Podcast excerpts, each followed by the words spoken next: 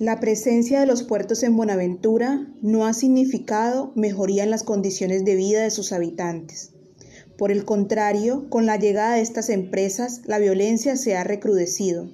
Esto a causa de la utilización de actores armados ilegales que a través de sus formas de control social han ocasionado desplazamientos masivos. Este panorama ha sido la realidad de los moradores de la Comuna 5, barrios Inmaculada y Santa Cruz, lugar donde hoy se encuentra el puerto marítimo y de transporte Tesehuen. Estas personas se han enfrentado al asesinato sistemático de sus pobladores con el único propósito de despojarlos de los territorios ganados al mar.